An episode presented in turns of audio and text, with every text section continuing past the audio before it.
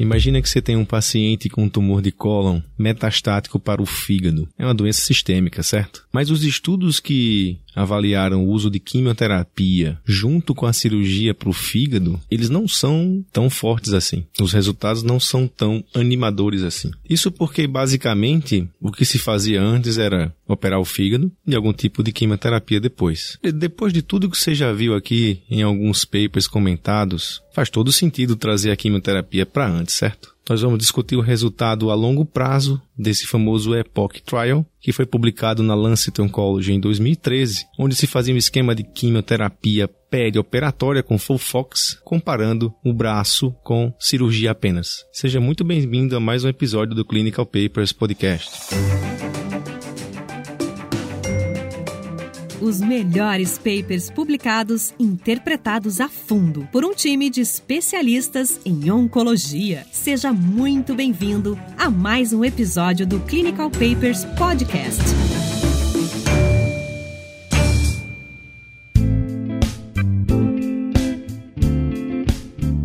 Olá pessoal, então eu sou o Thiago Biak, oncologista clínico, e esse realmente é um paper extremamente importante na, na prática da, da oncologia clínica. E ele responde, é, é, o paper na verdade com os resultados a longo prazo de uma publicação anterior, também bastante importante, e, e diz respeito a um tema extremamente comum na nossa prática, que é o paciente com câncer coloretal com metástase hepática. Esse paciente ele tem uma doença que a gente sabe que em alguns contextos é uma doença curável, é, no entanto, é, na prática o que a gente faz basicamente é dividir esses pacientes. Em um paciente que tem uma doença que é ressecável, um paciente que tem uma doença que não é passível de tratamento cirúrgico, ou um paciente que tem uma doença que, se reduzir, eu posso tentar levar para uma cirurgia, uma estratégia que a gente chama de uma estratégia de conversão. É importante é, a gente ter em mente essas definições, porque esse é um estudo para doença ressecável, ou seja, se eu estou diante de um paciente que tem metástases hepáticas que são passíveis de cirurgia agora, se eu quiser. E o que esse estudo uh, avalia é justamente esse uso da quimioterapia antes e após a cirurgia. E para a gente ter uma ideia de quão comum é isso, na verdade, é, apenas uns 20%,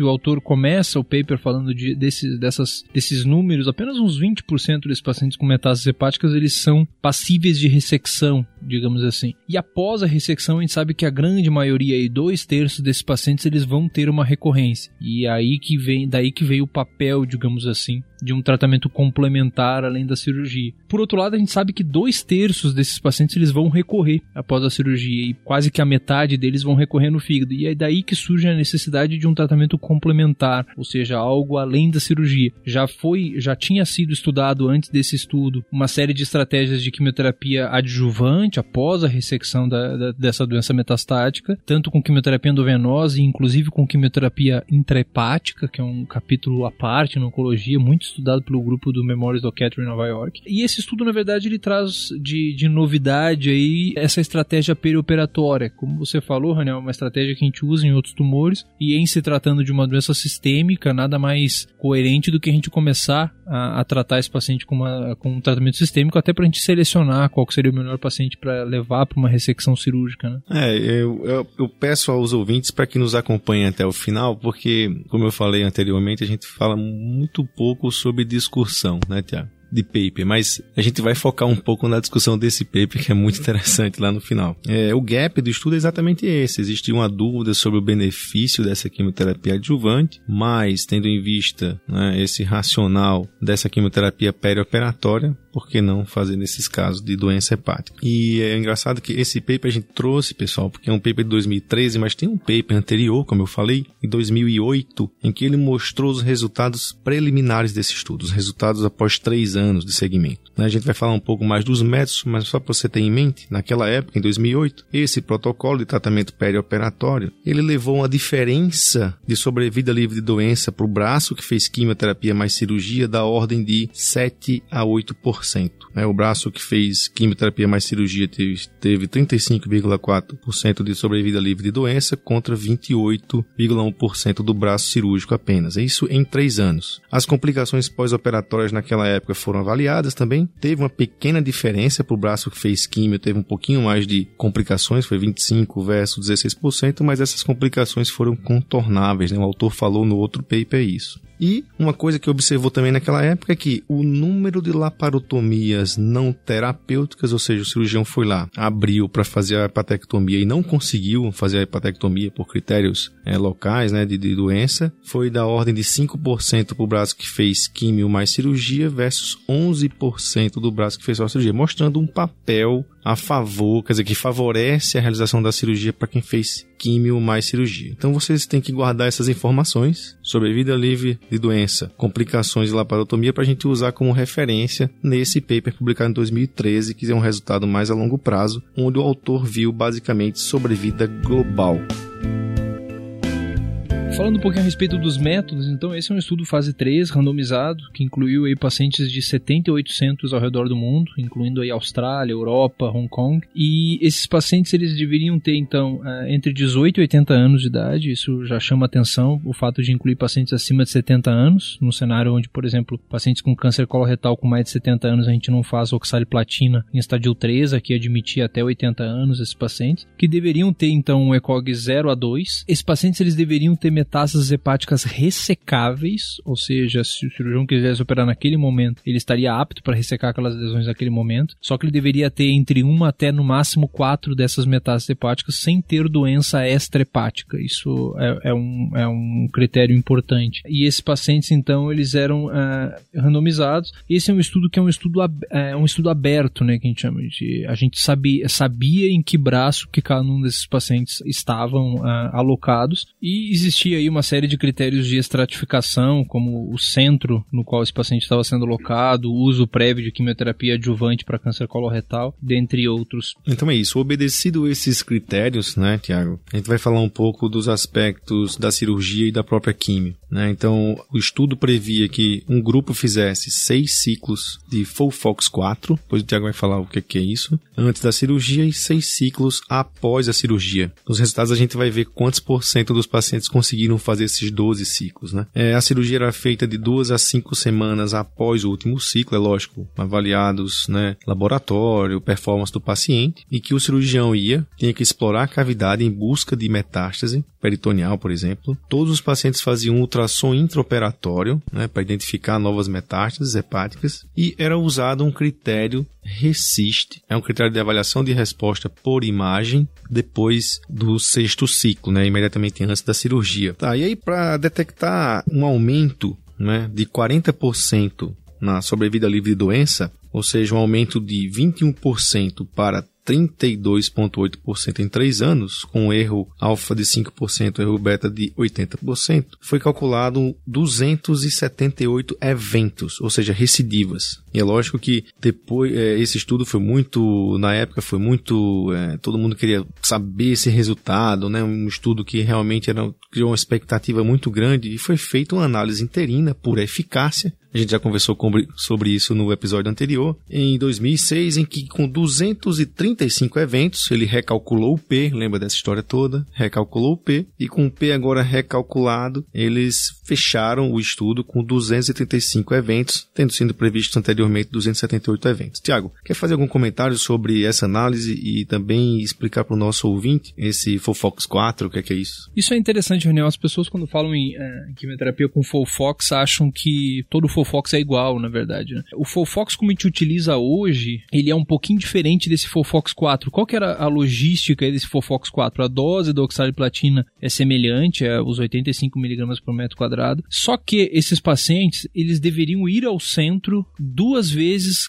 na, na, naquela semana. Ou seja, o paciente vai na segunda-feira, ele recebe o fluoracil em bolos, 400mg por metro quadrado em bolos, e ele vai com o infusor para casa recebendo mais 600mg por metro quadrado. E é só que ele volta na terça-feira, ele recebe mais 400 e vai para casa com o infusor novamente recebendo 600. Então é um esquema um pouco menos cômodo, digamos assim, para o paciente. O que habitualmente acabou se tornando mais, utilizado de uma forma mais rotineira, na verdade, é o esquema onde o paciente vai no centro, recebe os 400 mg por metro quadrado e vai com o infusor para casa com outros 2.400 mg para receber ao longo das próximas 46 horas. Então isso a cada duas semanas. Ou seja, é um pouco mais cômodo para o paciente. Esse esquema que ele exigia que cada vez que o paciente fosse fosse, cada semana que o paciente fosse tratar, ele tinha que ir duas vezes ao centro. Na verdade, três, porque ele tem que tirar o infusor depois da segunda. Então é um pouco menos cômodo para o paciente. Em termos de eficácia, a gente não tem nada mostrando uh, uma certa superioridade, digamos assim, de um Folfox em relação ao outro. O que a gente tem em uma série de outros uh, estudos e tumores primários, dados mostrando que existe uma, uh, uma eficácia semelhante com o esquema utilizado mais rotineiramente como sendo algo mais, mais cômodo para o paciente, na verdade. Esse outro esquema era o Fofox 6, esse outro esquema que você falou. Isso, isso, exatamente, o Fofox 6.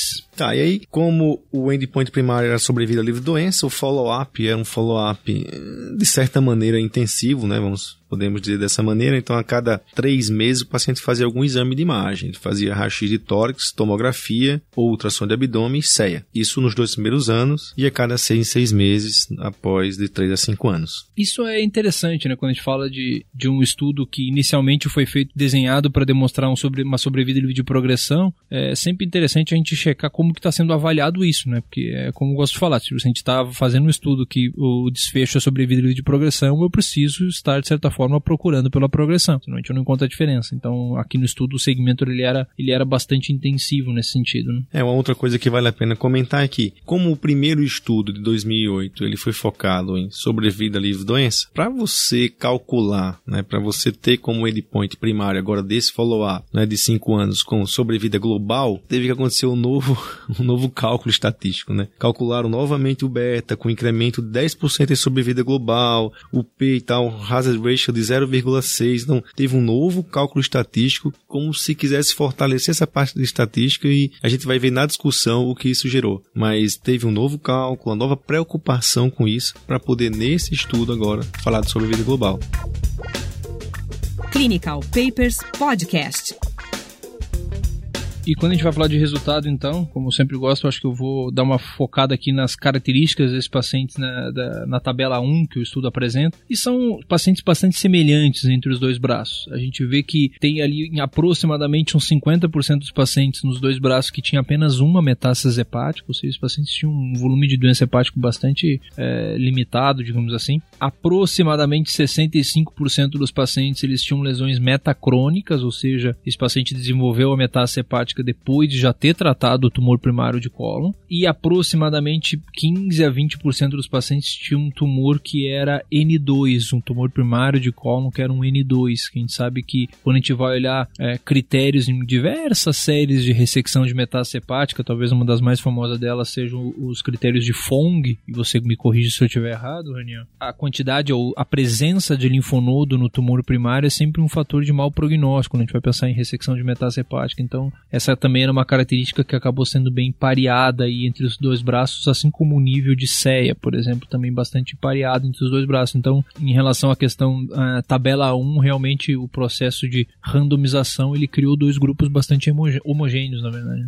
É interessante também na tabela 1 é um aspecto que eu sempre falo em relação à metástase, que é se a metástase é sincrônica ou metacrônica. Então, você deu o diagnóstico da metástase do, no tempo que deu o diagnóstico do primário, ele é sincrônico. Metacrônico, quando você operou o primário, no tempo depois apareceu essa metástase. A gente viu que dos tumores metacrônicos, cerca de 60 e 3, 66% eram os casos. E desses tumores metacrônicos, 70% mais ou menos, 75% mais ou menos, de ambos os braços aconteceram em menos de dois anos. Enquanto que cerca de 25% aconteceram mais de dois anos. Eu achei interessante esses dois anos, Tiago, porque geralmente a gente avalia um ano. Né? A gente sempre fala assim, olha, fator prognóstico, tempo livre de doença menor ou maior que um ano, seis meses. Isso gera impacto em sobrevida. Se olha, se você tem um tumor que você operou agora e a metástase apareceu só um ano depois, provavelmente esse tempo indolente da doença, essa doença tem um melhor prognóstico do que um tumor que apareceu três meses depois. Eu achei dois anos um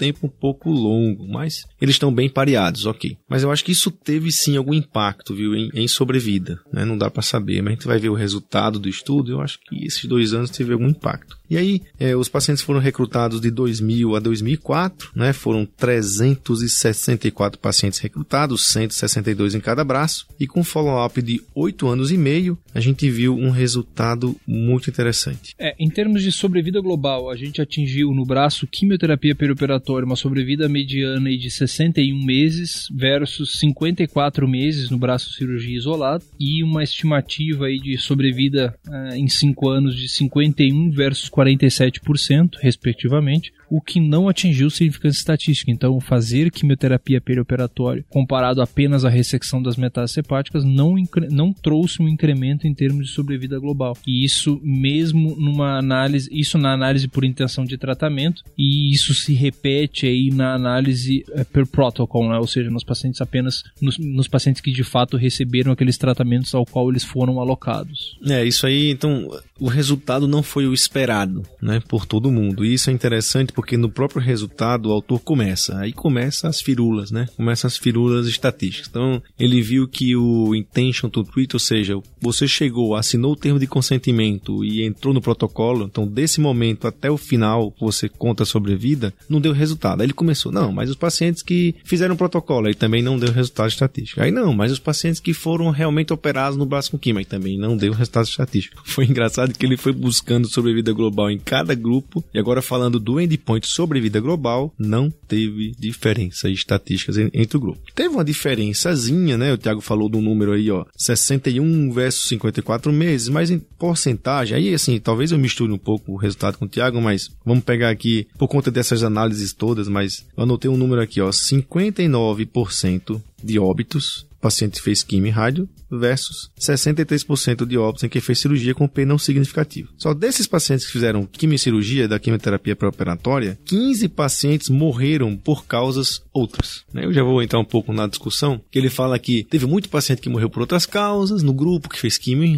e quimio-cirurgia, e isso pode ter interferido no resultado. Em contrapartida, a gente tem no grupo que fez cirurgia apenas, que três pacientes que fizeram cirurgia e na recaída fizeram químio morreram pela químio. O que eu quero dizer, pessoal, isso vale a pena a gente anotar é que sobrevida global, ao meu ver, é o melhor dado para avaliar um tratamento. Por quê? Porque envolve tudo que está em torno do tratamento. Veja bem, do ponto de vista de tratamento, se você sai da sua casa e vai fazer quimioterapia no hospital e morre no trajeto da quimioterapia, teoricamente você morreu porque foi tratada a doença. Se você faz uma quimioterapia que aumenta, por exemplo, eventos tromboembólicos e você morre de um infarto, você não morreu da doença, você morreu de um infarto, mas você talvez não tivesse um infarto se não tivesse fazendo a quimioterapia. Você entendeu o que eu quero falar? Então, sobrevida global pega esses outros aspectos que estão em torno do tratamento e talvez esse seja o endpoint mais relevante. Quando você pegar um autor que quer falar só em sobrevida de doença, sobrevida específica por câncer, sobrevida, dá uma olhada em sobrevida global para ver se esse medidor aqui de sobrevida específica por câncer teve impacto em sobrevida global, porque isso faz diferença, né? Às vezes eles querem vender algo para você com esses negócios de sobrevida isso e aquilo, mas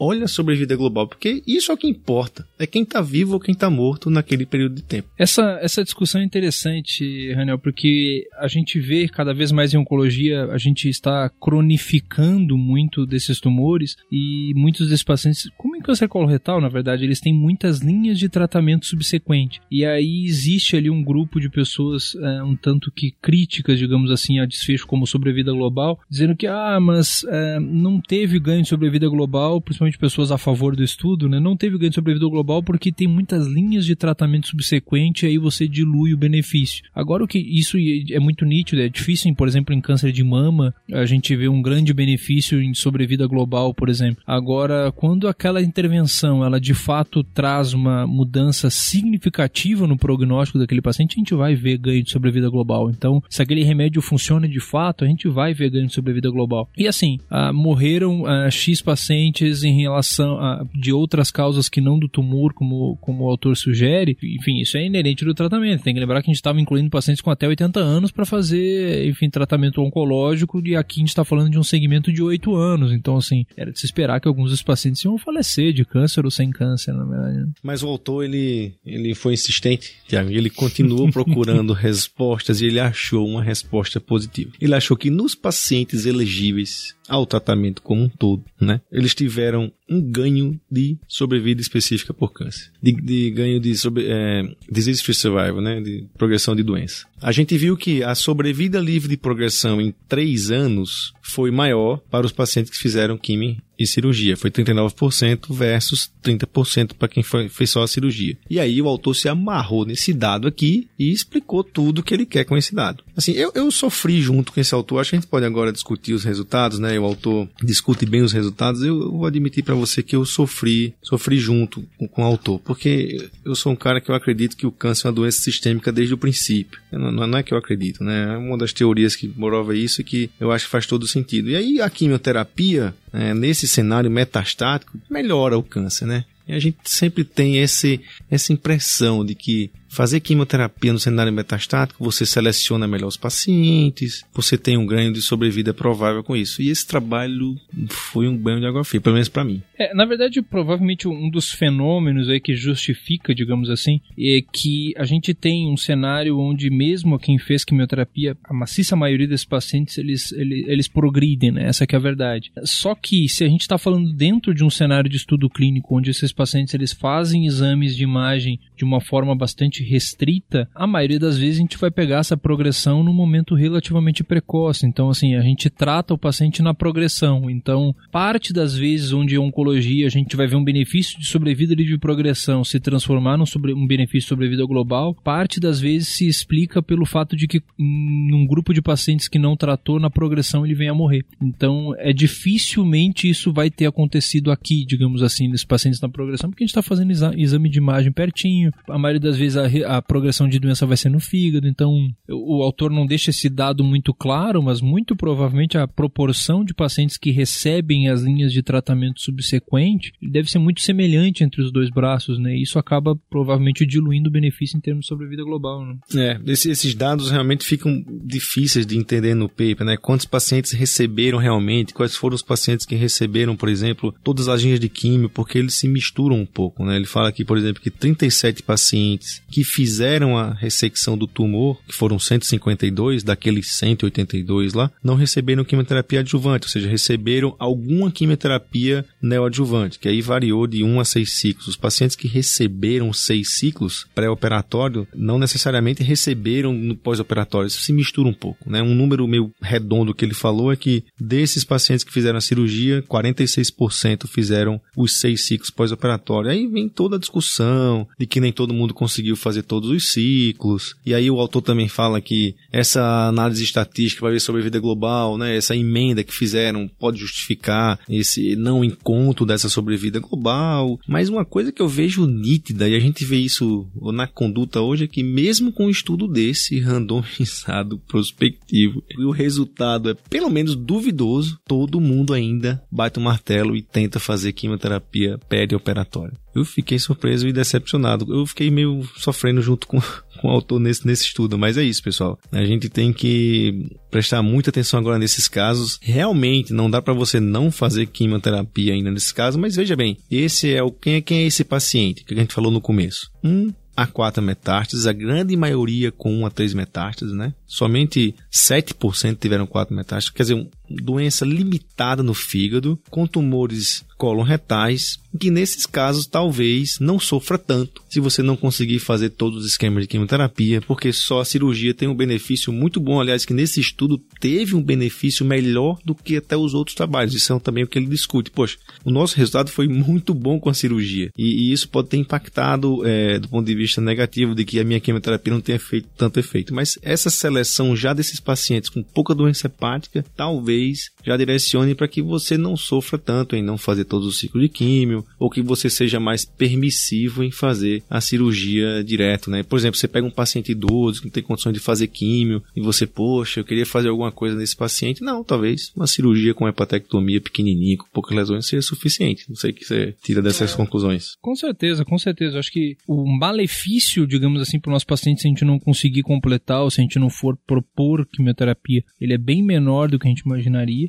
E tem uma série de dados ainda que ficam muito em aberto com esse tipo de estudo, né? A gente não tem aqui discriminado a proporção de pacientes que tinham BRAF mutado em cada um dos braços, o perfil de mutação de RAS e BRAF, a gente não, a gente não tem essa informação no estudo que a gente sabe que pode ter impacto prognóstico tremendo nesses pacientes. A gente não sabe a, a proporção de pacientes que em linhas subsequentes receberam quimioterapia com tratamento com anti-EGFR, dos pacientes que eram raça selvagem, essa distribuição resposta nos dois braços, ele me disser que teve 10% a mais de paciente que recebeu anti-GFR no, no, num braço em relação ao outro, pode ser só isso. A explicação de uma ausência ou de um benefício sobre a vida global. Então, câncer coloretal, principalmente quando ele fala de tratamento de linhas iniciais numa doença metastática, acho que cada vez mais a gente vai precisar saber essa informação de linhas subsequentes, né? Como a gente teve os dados aí do, dos estudos de lateralidade, de químio com Avastin ou com anti-GFR. Então, essa é uma informação que acaba é, que os autores ficaram nos devendo para próximo, provavelmente. É isso, pessoal. Acho que eu vou concluir com uma frase, Tiago. A cirurgia ainda é o principal meio de tratamento para metais hepáticos em câncer coloretal. E é isso. Muito obrigado. Espero vocês na próxima semana. A gente fica por aqui. Abraço a todos. Me dói o coração, mas acho que hoje eu vou ter que dizer que eu concordo com você. tchau, tchau, pessoal. Tchau. Este